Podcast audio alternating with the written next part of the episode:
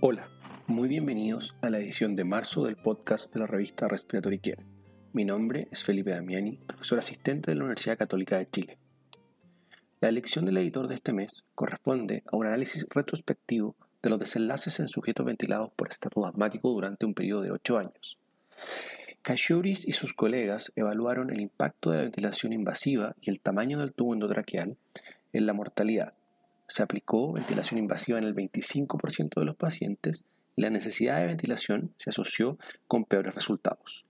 Los autores también encontraron que en 275 sujetos que requirieron ventilación invasiva, un tubo endotraqueal más pequeño estaba asociado con mayor mortalidad.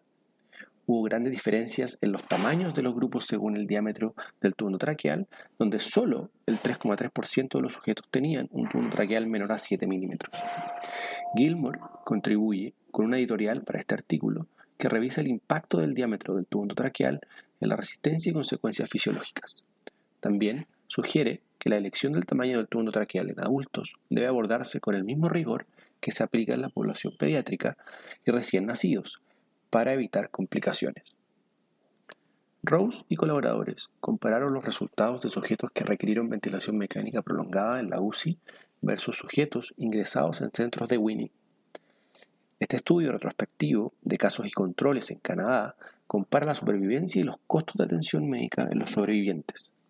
Durante un periodo de 12 años, 201 sujetos de cada grupo fueron pareados por edad, sexo e índice de comunidad de Charlson, ingresos, estadía en UCI y estadía hospitalaria.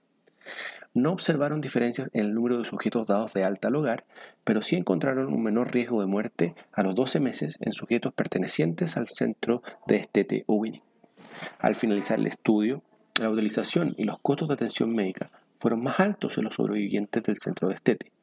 Rickley y McIntyre proporcionan una editorial adjunta que sugiere que el modelo de atención es más importante que el sitio de atención para obtener resultados centrados en el paciente. Eidman y sus colegas realizaron una revisión retrospectiva de fichas clínicas de sujetos pediátricos que requerían ventilación no invasiva y que requirieron ingreso a la UCI pediátrica.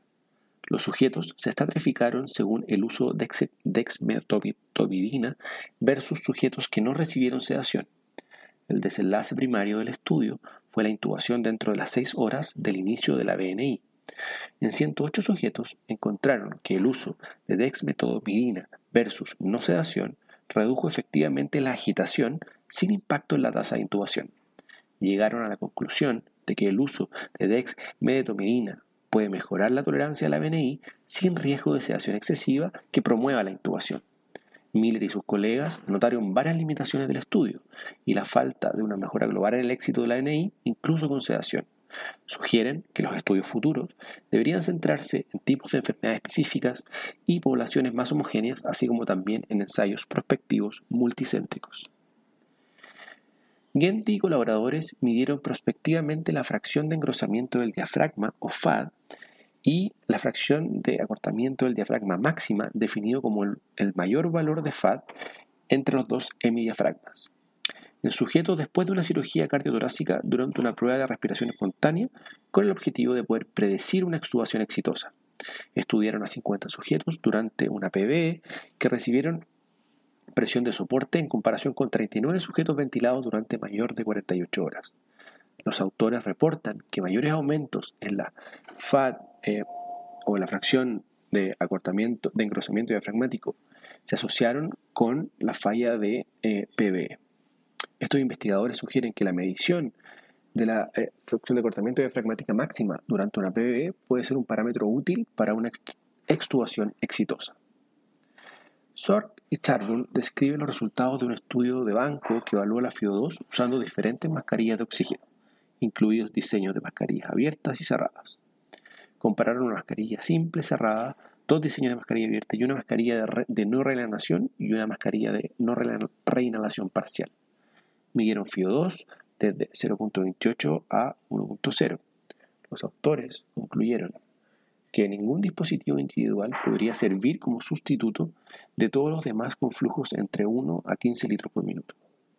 Duprés y otros describen un estudio de banco de sistemas de oxígeno de bajo flujo con distintos flujos inspiratorios simulados, incluido la máscara de eh, doble tronco o double trunk mask em, reportada recientemente.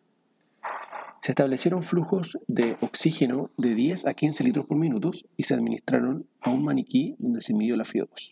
Descubrieron que la mascarilla de doble tronco aumentaba la FIO2 administrada en comparación con otros dispositivos en particular frente a las fugas alrededor del sello facial simulado. Drago y colaboradores analizaron los datos de la encuesta nacional sobre el uso de drogas y salud 2017-2019 para identificar alguna asociación entre los diferentes grupos de identidad sexual y la prevalencia de asma en las personas fumadoras y obesas. Dos tercios de la cohorte, aproximadamente 128.319 sujetos, tenían asma. Casi la mitad eran obesos y el 10% eran fumadores activos. Llegaron a la conclusión de que fumar y la obesidad se asociaron con mayores probabilidades de asma y que las minorías sexuales tenían mayor probabilidad para ser diagnosticados de asma en relación con las personas heterosexuales. Futuras investigaciones deberían evaluar los mecanismos responsables de estas asociaciones. Curran y otros evaluaron la actividad física y el comportamiento sedentario en sujetos con fibrosis quística y la relación con la calidad de vida relacionada con la salud. Los sujetos fueron evaluados mediante un acelerómetro durante siete días, espirometría y encuestas para determinar el bienestar, la calidad del sueño y la calidad de vida relacionada con la salud.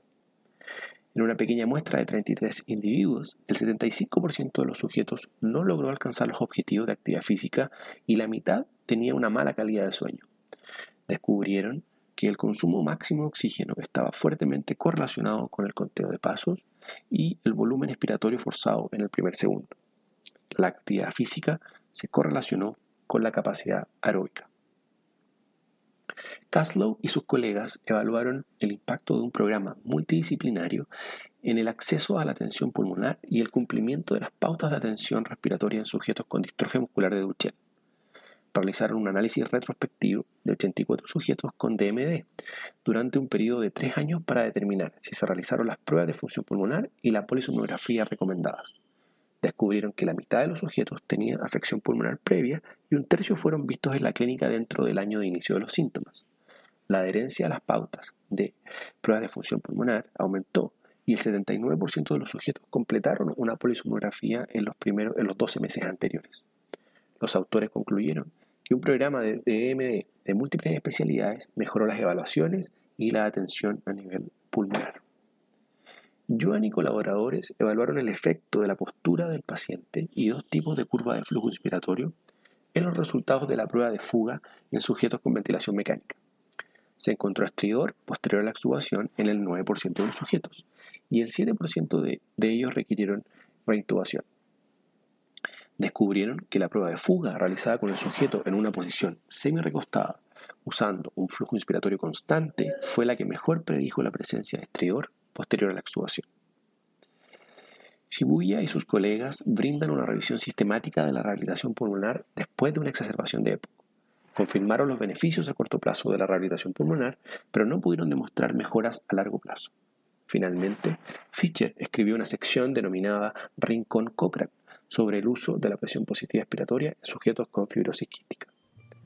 Para recibir el contenido de este y los números anteriores de la revista, visite nuestro sitio web en www.rcjournal.com. Allí también podrá suscribirse para recibir el podcast de las ediciones futuras.